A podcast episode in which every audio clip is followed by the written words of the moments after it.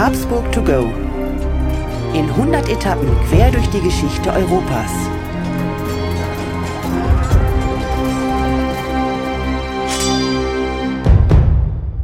Hallo und herzlich willkommen bei Habsburg to go, der etwas andere geschichtliche Reisebericht. Wir reisen auf den Spuren der Habsburger. Wir, das sind Markus Knapp und mein Name ist Thomas Krug. Thomas, hallo. Markus, Hi. ich grüße dich und freue mich auf ein, eine weitere Folge zu, ja, kann man schon fast sagen, schon ein Herzensthema, was wir hier besprechen. Ja, es ist, äh, es ist unser Thema, gell, Geschichte. Und äh, unser Thema sind die Habsburger und unser Thema sind Habsburger Orte. Ja. Deswegen das To Go und heute entführe ich dich mal wieder ja, nach Österreich. Ich glaube, das ist so dein Favorit, das Österreich. Hm, ich hatte auch schon, ich hatte auch schon Genf, wie du weißt. Ich hatte auch schon Spanien. Ich war eigentlich unterrepräsentiert in Österreich. Ja. Ja. Und ähm, ich habe allerdings heute auch wieder keine Metropole. In Österreich gibt es auch nur eine. Ich hoffe, die Österreicher nehmen mir das jetzt nicht übel, ja? Wenn du dann sagst, dass das Wien ist, dann, sind, dann nehmen sie es dir, glaube ich, nicht übel, weil die meisten Österreicher leben, glaube ich, in Wien. Genau. Also, es geht nicht in eine Metropole, sondern es geht in einen kleinen Kurort, der aber, ich würde fast sagen, weltberühmt ist. Ja? Und ähm, wie ich gelesen habe, wirklich einer der meistbesuchtesten Orte in Österreich ist. Und zwar geht es nach Bad Ischl.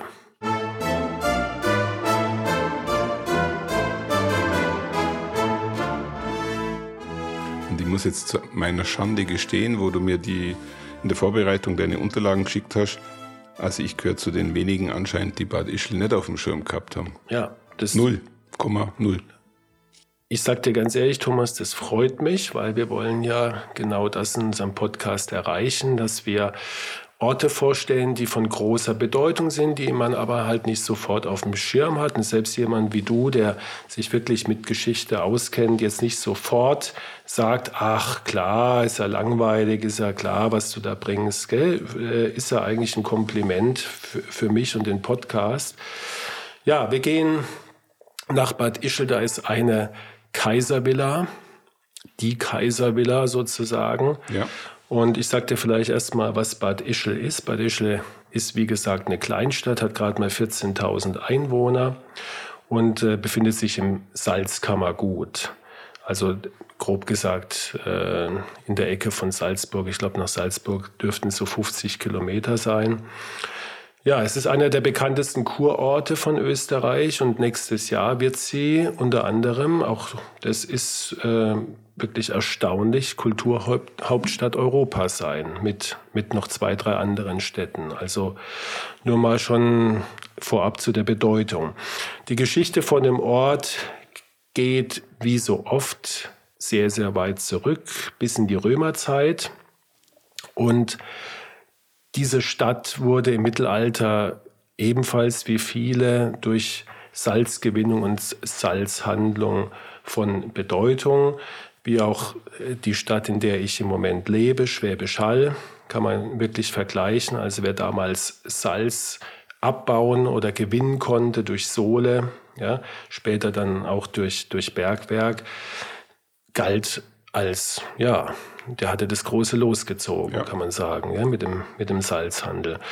Und äh, unter Rudolf I., ich erinnere dich an unsere erste Folge, wurde diese Stadt habsburgisch nach dem Sieg über den Ottokar in der Schlacht bei, weißt du es noch? Ich habe es äh, ehrlich gesagt auch vergessen gehabt, hm. die Schlacht bei Dürnkrot. Ich finde den, Namen, find den Namen so. Ja? Also ich muss gestehen, ich hatte, ich hatte auch den Namen nicht mehr auf dem Schirm, aber das Schöne an der Stelle ist, wie oft sich jetzt, wenn wir diese Folgen miteinander besprechen, der Kreis schließt. Genau. Und das macht, glaube ich, auch richtig Freude, dann einfach jetzt zum sagen, okay, wenn ich mich zum Rudolf dem Ersten nochmal ein bisschen was äh, reinziehen möchte, Folge 1, ähm, dann findet man immer wieder solche Links, die jetzt zueinander kommen. Ich glaube, die heutige Folge bringt richtig viele die Links. bringt viele Links, ja genau. Und, und das ist mal der erste. Also hier, ähm, wer das jetzt schon tatsächlich vergessen hätte, hört sich die erste Folge gleich nochmal an, dann ist er im Bilde. Aber jetzt überspringen wir mal ein paar Jahrhunderte. Ähm, die eigentliche Blütezeit begann dann tatsächlich erst im 19. Jahrhundert. Und da kam ein Arzt, der hieß Franz Wierer aus Wien nach Bad Ischl. Und äh, das ist, ist auch die Zeit von Kneipp, ja, ganz grob. Äh, Schrot. Richtig, ja. Und da hat man also die Bäderkuren entdeckt und unter anderem auch äh, die Wirkung von Salinen oder Solebad. Und, und dieser Franz Wierer hat dann erstmals an Salinenarbeitern diese Solebad-Wirkung erprobt mit großem Erfolg. Und dadurch wurde dann tatsächlich das erste Heilbad eröffnet und die Stadt stieg dann sehr schnell zu einem Kurort von europäischer Bedeutung auf. Letztendlich war dann irgendwann die Crème de la Crème der Wiener Gesellschaft, der Habsburger Gesellschaft, ging hier da ein und aus. Und unter anderem auch Politiker, Komponisten, kommen wir noch drauf. Ja, Metternich zum Beispiel war ein ganz großer Fan von Bad Ischl.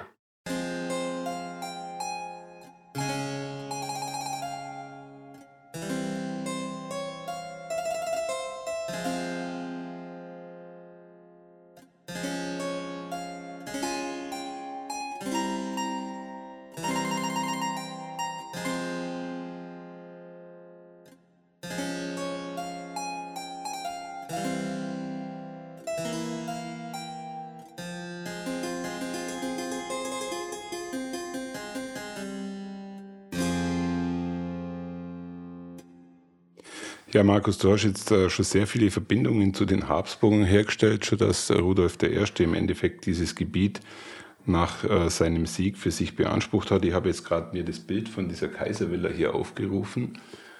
Also ich würde mal sagen, das ist nicht nur eine Kaiservilla, das ist ein Kaiserschloss. Ja. Sieht ein bisschen aus wie Versailles in, in einer etwas kleineren Kopie. Also nicht schlecht, oder?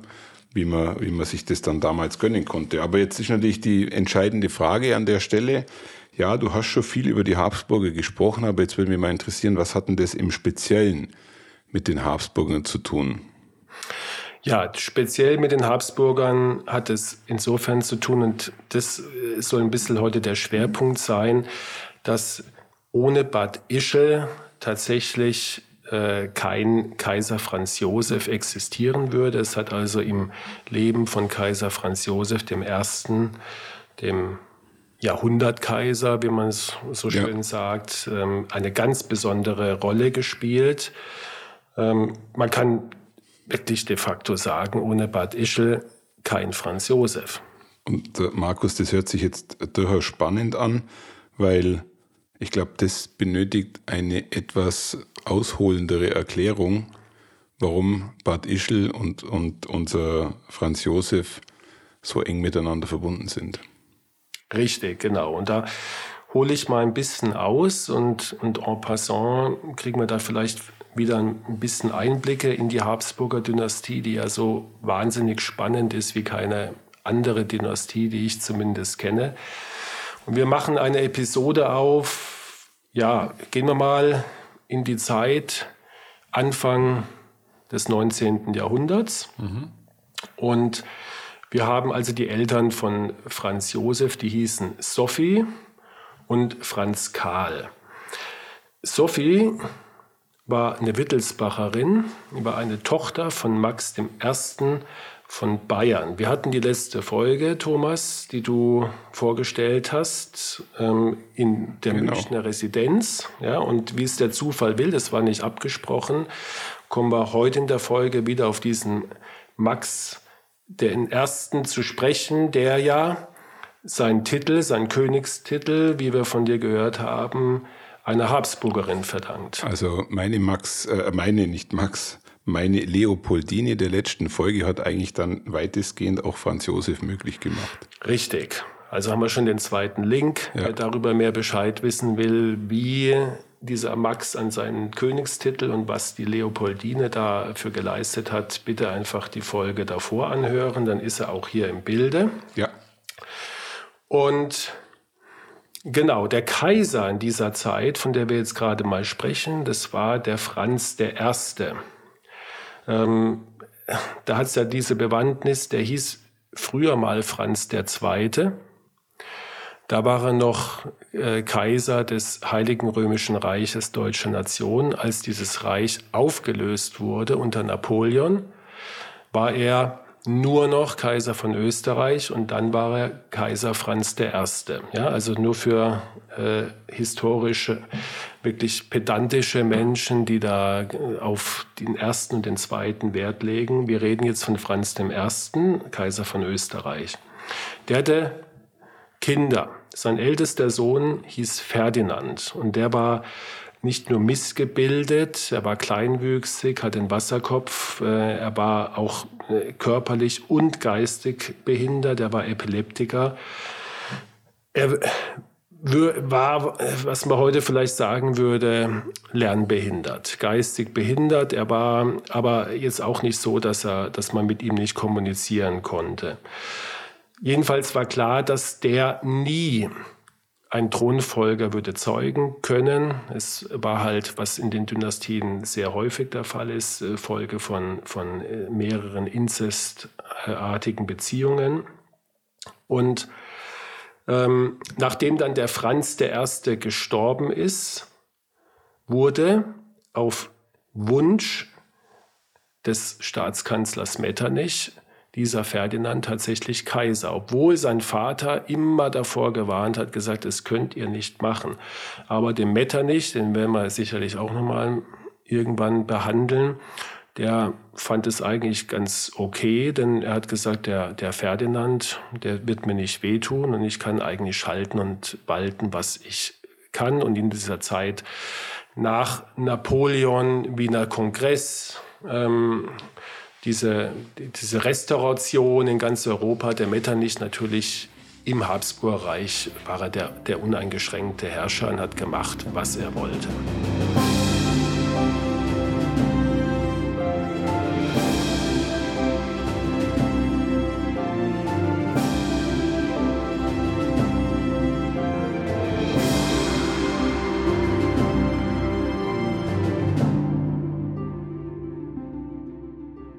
Glaube, einen schöneren Zustand kann man sich doch nicht äh, wünschen, als wie wenn man ein Machtmensch ist und man im Hintergrund eigentlich alle Fäden in der Hand hält, weil derjenige, der nach außen wirkt, eigentlich nicht in der Lage ist dazu. Genau. Kann man verstehen, oder? Ja, Den Metternich. Genau. Ja.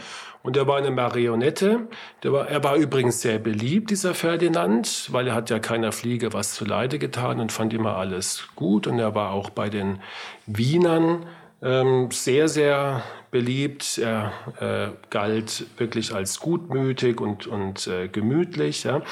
Und dann kommt die Revolution. Ah, wir sind jetzt schon 1848. Die mhm. Revolution, die ja auch unter anderem äh, in, in Wien war und, und für eine kurze Zeit das Etablissement, das, das Establishment äh, komplett beiseite gefegt hat.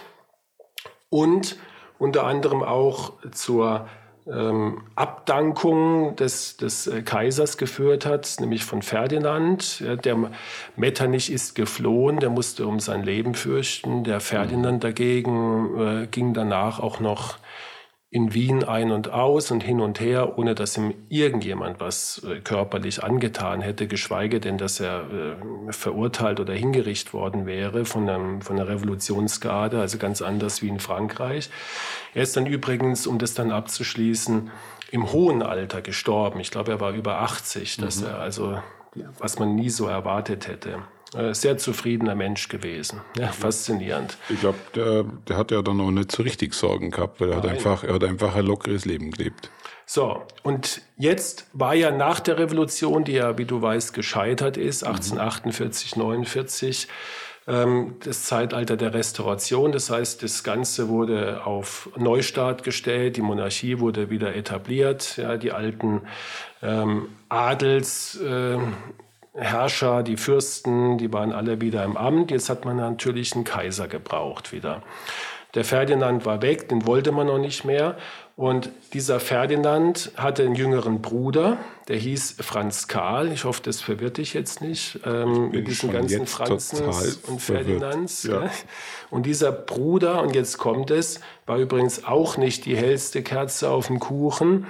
Äh, der war eben verheiratet mit der Wittelsbacherin Sophie. Und eigentlich wäre er jetzt dran gewesen, nach der Abdankung seines Bruders äh, die Dynastie zu übernehmen. Ja? Und dieses Szenario, das wusste man natürlich schon eine ganze Weile. Und äh, weil man am Hofe eigentlich keine Lust hatte auf den ersten Schwachsinnigen, einen zweiten, vielleicht nicht ganz so mhm. schwachsinnigen, aber auch nicht fähigen Mann an die Spitze zu lassen, richteten sich alle Bemühungen und Hoffnungen auf die Kinder dieser Ehe, Sophie und Franz Karl. So, das nur zur Vorrede, lieber Thomas. Also diese Vorrede, diese Vorrede muss nochmal für unsere Zuhörerinnen und Zuhörer in Erinnerung rufen. Es ging darum, warum Bad Ischl ähm, entscheidend war für Franz Josefs Leben. Genau. Und jetzt sind wir bei seiner Mutter angelangt, der Sophie. Genau. Und jetzt und mit ihrem Mann, der eigentlich der, äh, die Dynastie übernehmen soll. Ja. ja. Und jetzt äh, sagt die Sophie zu ihrem Mann, du pass mal auf, ähm, wie wäre es denn eigentlich, wenn du eines Tages, wenn wir Kinder haben, auf deinen Thron verzichtest und unseren Sohn, der dann hoffentlich geboren wird, gleich äh, in die Thronfolge mit aufnimmst. Und der gutmütige Franz Karl war damit einverstanden. Es gab nur ein Problem. Es gab eben keinen Nachfolger bisher. Ja, also darf, diese, ich, darf ich kurz nochmal äh, festhalten? Ja. Sie haben vor dem Zeitpunkt, dass sie einen Sohn hatten, entschieden, dass der Sohn das Amt von ihm übernimmt.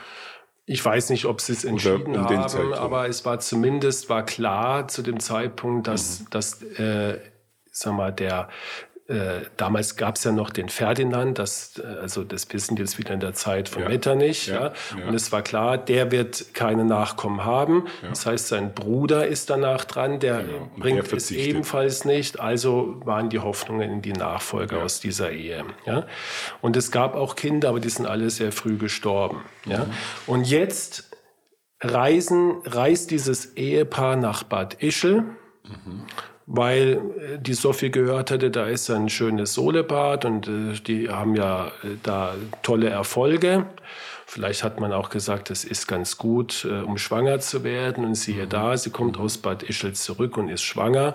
Und neun Monate später kommt tatsächlich Franz Josef zur Welt. Und nicht nur er, sondern jedes Mal, wenn sie in Bad Ischl war, ich sage es mal pointiert, kommt sie schwanger zurück und äh, gebärt einen Sohn. Ja, in der Gesamtzahl waren es dann drei, mhm. ja, nämlich mhm. der Franz Josef, sein Bruder Maximilian, Maximilian ja. den wir ja auch schon hatten, wieder ein Link nach Mexiko, und den Karl Ludwig, der spätere Luzi-Fuzzi, den werden wir auch irgendwann mal behandeln. Und die wurden dann liebevoll die Salzprinzen genannt. Und das also die, die Zeugung von Franz Josef in Bad Ischl ist der Beginn einer sehr großen Liebesgeschichte zwischen Habsburg und Bad Ischl. Und der Franz Josef, der wusste zeitlebens um die Bedeutung dieses Ortes, für ihn auch persönlich und für die Familie. Er hat auch als Jugendlicher da sehr, sehr viel Zeit verbracht, ähm, immer die Sommermonate in Bad Ischl verbracht, mit der Familie, später alleine. Und ähm, aus diesem Grund hat er sich dann auch da eine Kaiservilla äh, nicht erbauen, die gab es schon, aber umbauen lassen. Gekauft wurde sie tatsächlich 1853 von der Sophie. Und seit dieser Zeit insgesamt 57 Jahre verbrachte der Franz Josef tatsächlich jeden Sommer in dieser Villa. Hat Franz Josef äh, nicht auch muss ich aufpassen, dass es nicht durcheinander bringe, die Sissi dort kennengelernt? Exakt, ja. Du stellst die richtige Frage und es ist sozusagen der besondere Anlass, den ich jetzt in diesem Kontext dir noch erzählen wollte, nämlich mhm. äh, die Tatsache, dass diese Villa gekauft und umgebaut wurde, war die Verlobung von Sissi mit Franz Josef. Mhm. Und jetzt Heute haben wir schon viel gesprochen, aber jetzt kommt äh, unsere liebe Steffi und spricht äh, mal darüber, wie diese Verlobung in der Vorbereitung und dann tatsächlich so vonstatten ging. Und ich kann nur empfehlen, gut hinzuhören, weil auch diese Geschichte braucht viel Aufmerksamkeit. Nachdem Franz Josefs Mutter, die Erzherzogin Sophie, in Sachen Vermählung schon einige Absagen erhalten hatte, teils aus politischen Gründen und teils, weil Franz Josef die zugedachten Mädchen nicht gefielen, freundete sie sich mit dem Gedanken an, eine Verbindung mit dem Haus Wittelsbach einzugehen. Die Schwester von Sophie, Ludovica, hatte dafür ihre Tochter Helene Caroline Therese ausgewählt. Franz Josef war sicherlich die beste Partie, die man zu dieser Zeit machen konnte. Durch diese Vermählung hätte auch das Haus Wittelsbach stark an Ansehen und gesellschaftlicher Achtung gewonnen. Also konspirierten die beiden Schwestern von nun an gemeinsam. Sophie lud also die Verwandtschaft vom Starnberger See nach Bad Ischl im Salzkammergut ein, wo die kaiserliche Familie seit Jahren die Sommerfrische verbrachte.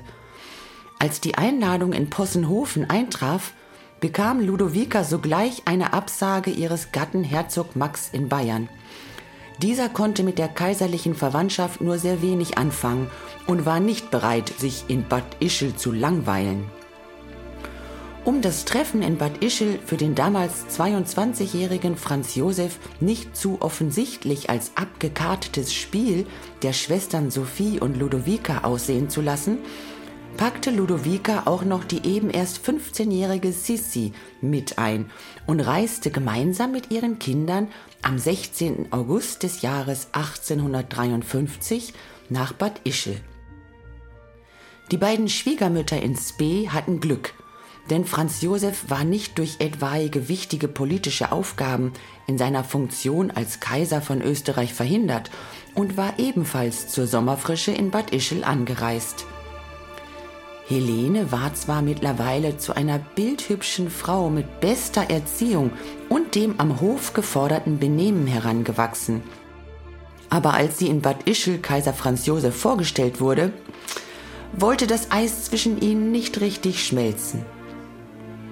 Ob die Geschichte wahr ist, dass die junge Elisabeth barfuß mit zerzausten Haaren und einem Strauß Wiesenblumen in der Hand in die kaiserliche Konversation stürmte, man weiß es nicht. Jedenfalls schien Franz Josef sofort ein Auge auf Sisi geworfen zu haben, als er sie in Bad Ischl sah. Angeblich entgegnete Erzherzogin Sophie ihrem Mann Franz Karl, der dies wohl wahrgenommen hatte, was will der Franz mit diesem Fratz? Doch Franz wollte genau diesen Fratz. Er hatte sich Hals über Kopf in den bezaubernden Wildfang Elisabeth verliebt. Und alle weiteren Versuche der Erzherzogin, den Kaiser doch noch umzustimmen, schlugen fehl. Am 18. August feierte Kaiser Franz Josef seinen 23. Geburtstag und nachdem er an diesem Tag besonders gut gelaunt war, unterließ seine Mutter Sophie aus Höflichkeit und Nachsicht den letzten Versuch, ihn zu einer Hochzeit mit Helene umzustimmen. Schon am 19. August, als die kaiserliche Familie mitsamt ihrem Besuch morgens zur Kirche ging, verlangte Kaiser Franz Josef für sich und seine zukünftige Braut den Segen, den er vom Pfarrer auch bereitwillig erhielt. Die Verlobung war unter Dach und Fach. Ludovica hatte ihr Ziel erreicht.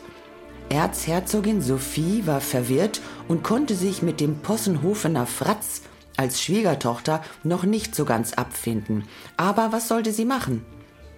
Helene als verschmähte Braut schmoll und Sissi war von der ganzen Situation vollständig überfordert und weinte die meiste Zeit. Die Nachricht von der Verlobung verbreitete sich in Windeseile. In Bayern jubelte man.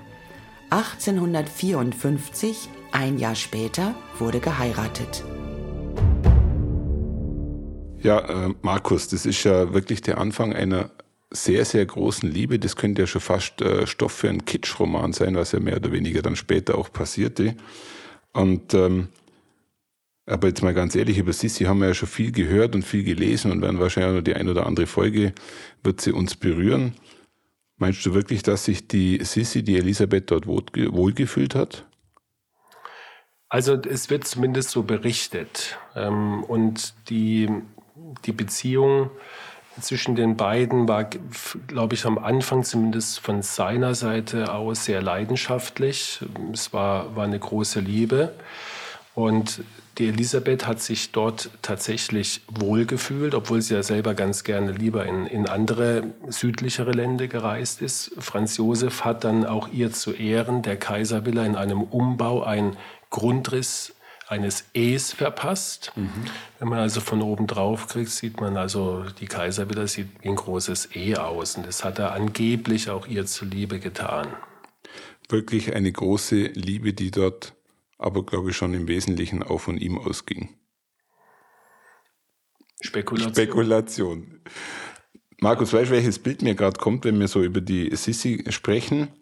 Äh, zum einen Romy Schneider. Mhm also für mich eigentlich die einzigste Verfilmung zu dem Thema, die sicherlich etwas kitschig ist, aber immer wieder sehenswert ist zu Weihnachten oder zu Ostern, wenn man, wenn man so in diesem Familienmodus sich befindet. Aber ich habe gerade so das Bild tatsächlich von Romy Schneider im Kopf, wie sie äh, sich kennengelernt haben und jetzt weiß ich auch, dass sie sich in Bad Ischl kennengelernt haben. Ja. Also er war irgendwie mit der Kutsche unterwegs und äh, wenn ich es noch richtig im Kopf habe, ist er ihr an einer Brücke begegnet irgendwie, aber ich krieg's nicht mehr richtig zusammen. Ja, wir haben es ja im Text gehört. Ähm, ja. Da gibt es auch verschiedene viele Geschichten dazu. und Geschichten dazu. Angeblich ist sie da also so reingeplatzt äh, in diese geplante ja. Tête-à-Tête mit ihrer Schwester. Ja.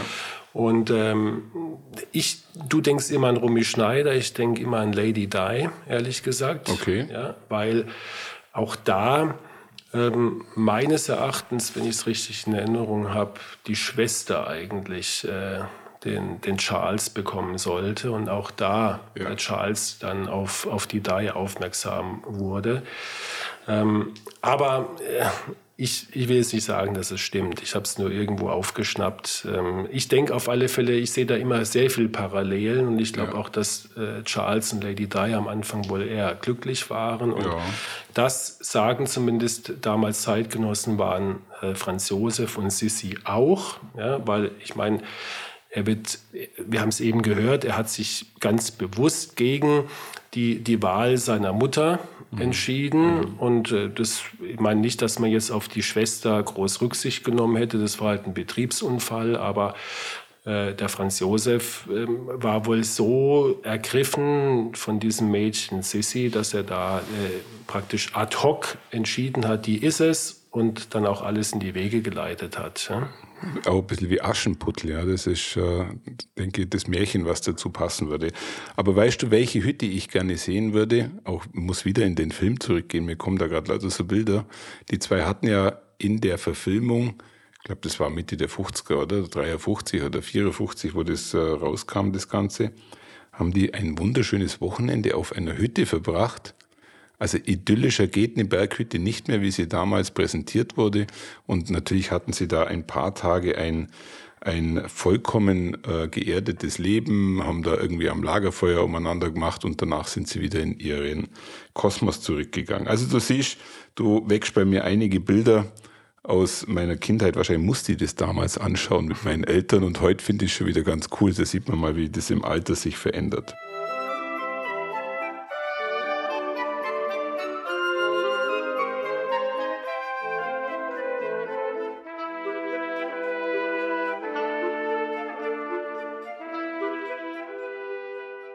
Ja, du Markus, an der Stelle, glaube ich, lass uns mal ein bisschen History machen und lass uns einfach mal diese ganze Zeit ein bisschen betrachten, weil wie so oft, wenn wir über, über eine Epoche sprechen, auch das hat einiges zu bieten und da war auch einiges los.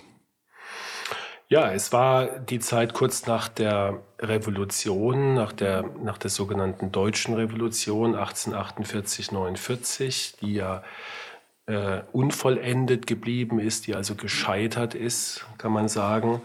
Ähm, danach gab es ein, ein Zeitalter der Restauration, also wie ich vorhin gesagt habe, ein, ein Neustart. Mhm. Alles wieder zurück auf los. Es hatte sich nichts geändert, auch nichts äh, verbessert. Es gab, glaube ich, dann ein Parlament, das aber keinerlei Macht oder Bedeutung hatte. Ja, und das Bürgertum ähm, zieht sich sozusagen zurück, ging ja auch mehr oder weniger vom Bürgertum aus, diese Revolution, und das Bürgertum zieht sich jetzt zurück. Es ist die Zeit des Biedermeiers. Äh, dieses, diesen, dieses Wort haben wir heute eigentlich eher abfällig in, in Erinnerung oder, oder in Gebrauch. Gell? Wenn jemand ein Biedermeier ist, dann ist es eigentlich kein Kompliment. Damals war das eigentlich äh, sicherlich ganz anders gemeint. Das, man hat sich äh, auf ja, sein, seine eigenen vier Wände, um es mal salopp zu sagen, zurückgezogen. Es war eine sehr künstlerisch reiche Zeit auch, äh, sehr viele Schriftsteller bedeutende, sehr viele bedeutende Komponisten in dieser Zeit und ja, was die Monarchie anbelangt, die steht wieder voll im Saft, ähm, ist unantastbar und hat jetzt ähm, eine Vorzeigefigur mit einem jungen, dynamischen, strahlenden Kaiserpaar. Und das kam auch bei der Bevölkerung ehrlich gesagt an. Es war eigentlich eine Aufbruchsstimmung im Reich. Und äh, speziell jetzt Bad Ischl wird natürlich dadurch, dass Franz Josef jeden Sommer dahin kam, mhm. wurde das bekannt und wurde auch zu einem Zugpferd. Ja? Du kennst es vielleicht von anderen Politikern, die jahrelang an der Macht sind, äh, die immer in den gleichen Urlaubsort gefahren sind. Ich denke da an Helmut Kohl. Ja. St. Wolfgang, übrigens gar nicht weit weg von Bad Esche, mhm. ein paar Kilometer.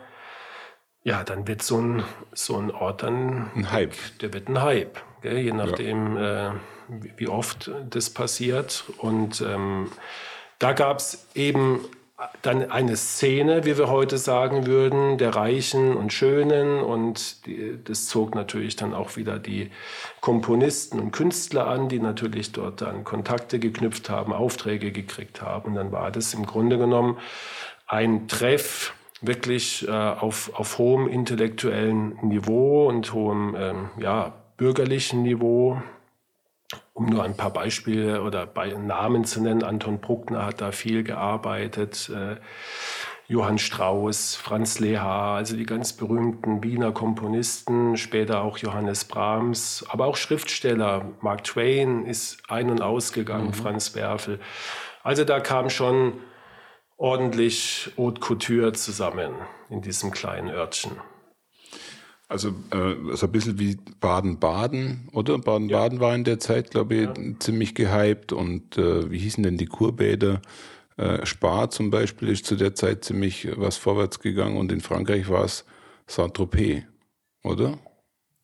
Wo die Schönen und Reichen und Adligen ja. sich getroffen haben. Ob das in der gleichen Zeit Spiel kann ich dir nicht sagen, aber, aber so vom würde, Style her und vom, vom Feeling vom her. her kann man das, glaube ich, damit sehr, sehr gut. Äh, also vor allen Dingen der Vergleich zu Baden-Baden gefällt mir sehr gut. Warst ähm, du schon mal im Bad Ischl? Ja. Und hat das heute immer noch so ein Flair wie damals? Selbstverständlich. Ja, also das hat den Habsburger Flair, den man schlechthin. Ja, den man einfach so sucht. Also die äh, das sind tolle, tolle Anlagen, äh, die Esplanade gell, von der Sophie äh, noch konzipiert, gell, also wie eine Prom Kurpromenade würde man heute sagen. Es gibt äh, tolle, tolle Habsburger Gebäude, das alte Postamt, ähm, diverse Paläste, wo, wo dann also äh, sich der, der reiche Adel und die, das reiche Bürgertum angesiedelt hat. Man wollte halt dazugehören. Ja? Und es gibt im Ganzen einfach diese nostalgische Stimmung, die, man, die wir ja heute ganz gerne haben und ganz gerne suchen. Ne? Würdest du gelten lassen, wenn man sagt, dass das äh, so eine Art Disneyland für Habsburger Freunde ist? Oder, ja, ist das schon eher, oder ist das schon eher diskriminierend? Ich finde Disneyland ehrlich gesagt kein schönes Wort für so einen Ort, gell, weil es bringt schon wieder so eine Oberflächlichkeit rein. Es ist ein Traditionsort, wirklich. Okay. Also ich würde es eher so sagen, da ist Habsburg sehr komprimiert erlebbar. Und äh, es werden auch noch da Umzüge veranstaltet okay. und Events. Gell. Es wird also auch natürlich äh, tut der Ort viel dafür, dieses Image zu erhalten und äh, immer es hat wieder, noch was Authentisches, oder? Das es hat ist, was Authentisches und dann kommt ein Double vom Franz Josef gell, und, äh, und Uniform und so weiter. Ja?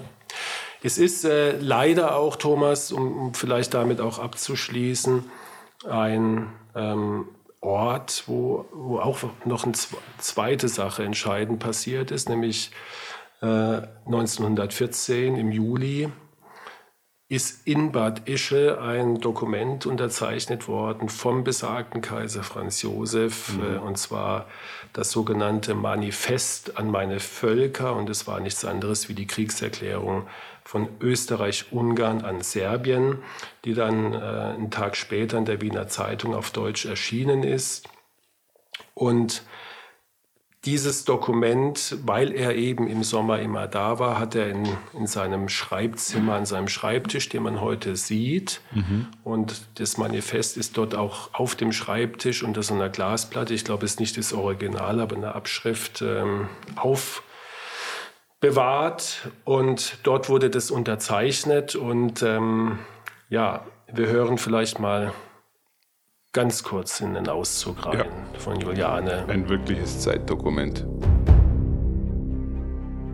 Es war mein sehnlichster Wunsch, die Jahre, die mir durch Gottes Gnade noch beschieden sind, Werke des Friedens zu weihen und meine Völker vor den schweren Opfern und Lasten des Krieges zu bewahren. Im Rate der Vorsehung ward es anders beschlossen.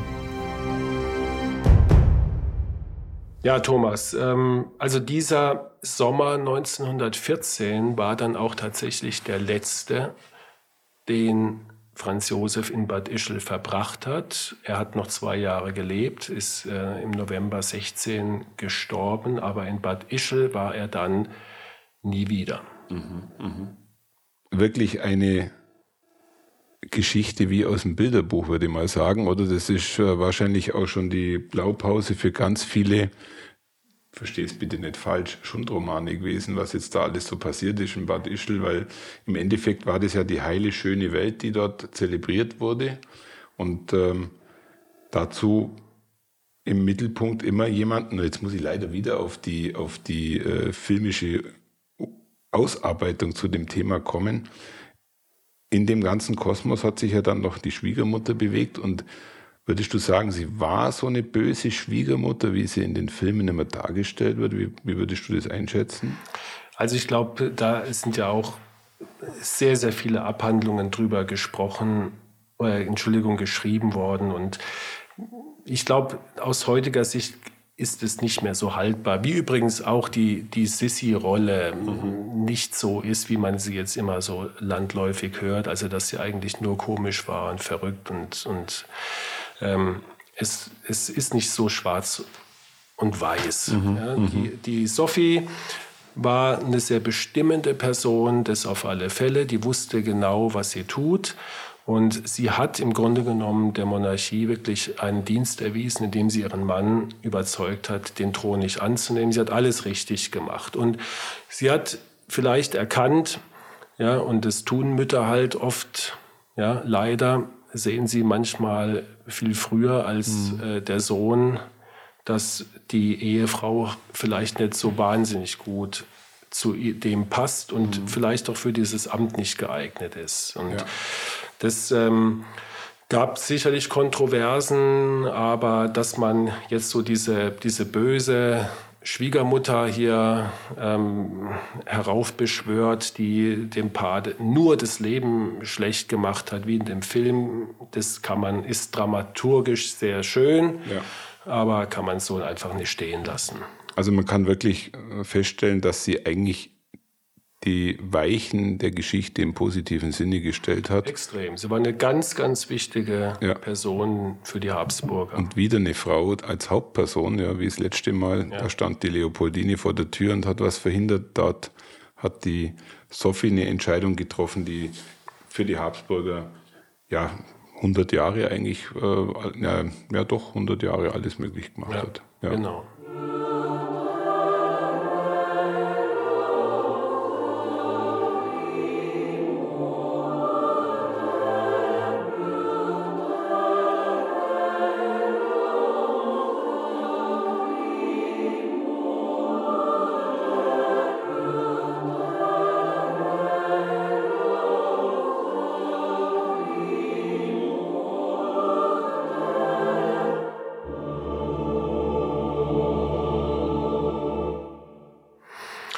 Ja, Thomas, wir verabschieden uns von dem Ort, der wirklich äh, zu einem Mythos über die Jahre geworden ist, ähm, wo man Mythos auch erleben kann, ähm, wo sich ein Mensch jeden Sommer aufgehalten hat, das sogenannte Kaiserwetter. Mhm genossen hat, das allerdings in dieser Ecke sehr selten ist. Äh, wir reden da eher vom Schnürregen, ja, dieses, dieser Nieselregen, der sich da auf Tage lang hält. Das hat einfach äh, geografische Ursachen.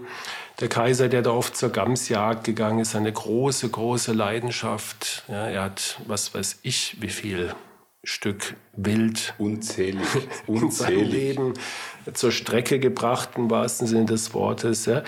Er selber galt übrigens auch immer wieder als Zielscheibe. Mhm. Er hat aber äh, darauf bestanden, in Bad Ischl ohne Leibwächter auf den Straßen zu gehen. Ich habe dir ein paar Bilder mitgebracht, wo man äh, das auch im Internet und so sehr schön sehen kann. Er hat immer in seiner Art gesagt, die Ischler, die tun mal nichts.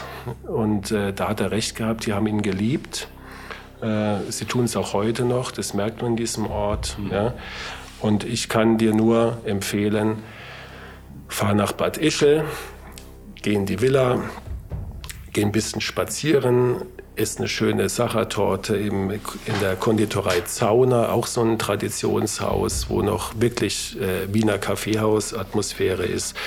Hör dir eine Sinfonie von Bruckner und Brahms an, lese einen Text von vielleicht Mark Twain oder Franz Werfel und du atmest Habsburger Zeit schlecht hinein. Ne? Hm. Ich bin sprachlos, Markus. Das ist, äh, glaube ich, äh, die beste Hommage an ein Reiseziel, das mir jetzt in den, ich glaube, das ist die 13. Folge äh, generiert, die du generiert hast. Aber tatsächlich, da ich dort noch nie war und da es einfach eine Kurzweiligkeit ist, dorthin zu fahren von uns aus, ich werde definitiv nach Bad Ischl fahren und wir werden auch ein bisschen äh, deine Informationen in den Shownotes verlinken, ja, dass man vielleicht etwas schneller zum Beispiel die Konditorei findet oder aber die äh, entsprechenden Orte auch wieder finden kann. Also Markus, herzlichen Dank für, diese, ja, für diesen Reisebericht, angereichert um ganz, ganz viel History. Und weißt du, was ich jetzt dann machen werde nochmal am Wochenende? Erzähl ich schaue mir doch nochmal die Romy Schneider an. Okay. Und die böse Schwiegermutter und versuche das alles in einen historischen Kontext zu bringen. Und damit ist das Wochenende, glaube ich, ähm, vollkommen ausgefüllt, weil das sind, glaube ich, drei Folgen und bis das alles angeschaut ist, äh, wird es dann schon wieder Montag werden. Markus, vielen Dank für diese super interessante Geschichte. Bis zum nächsten Mal. Tschüss. Ciao.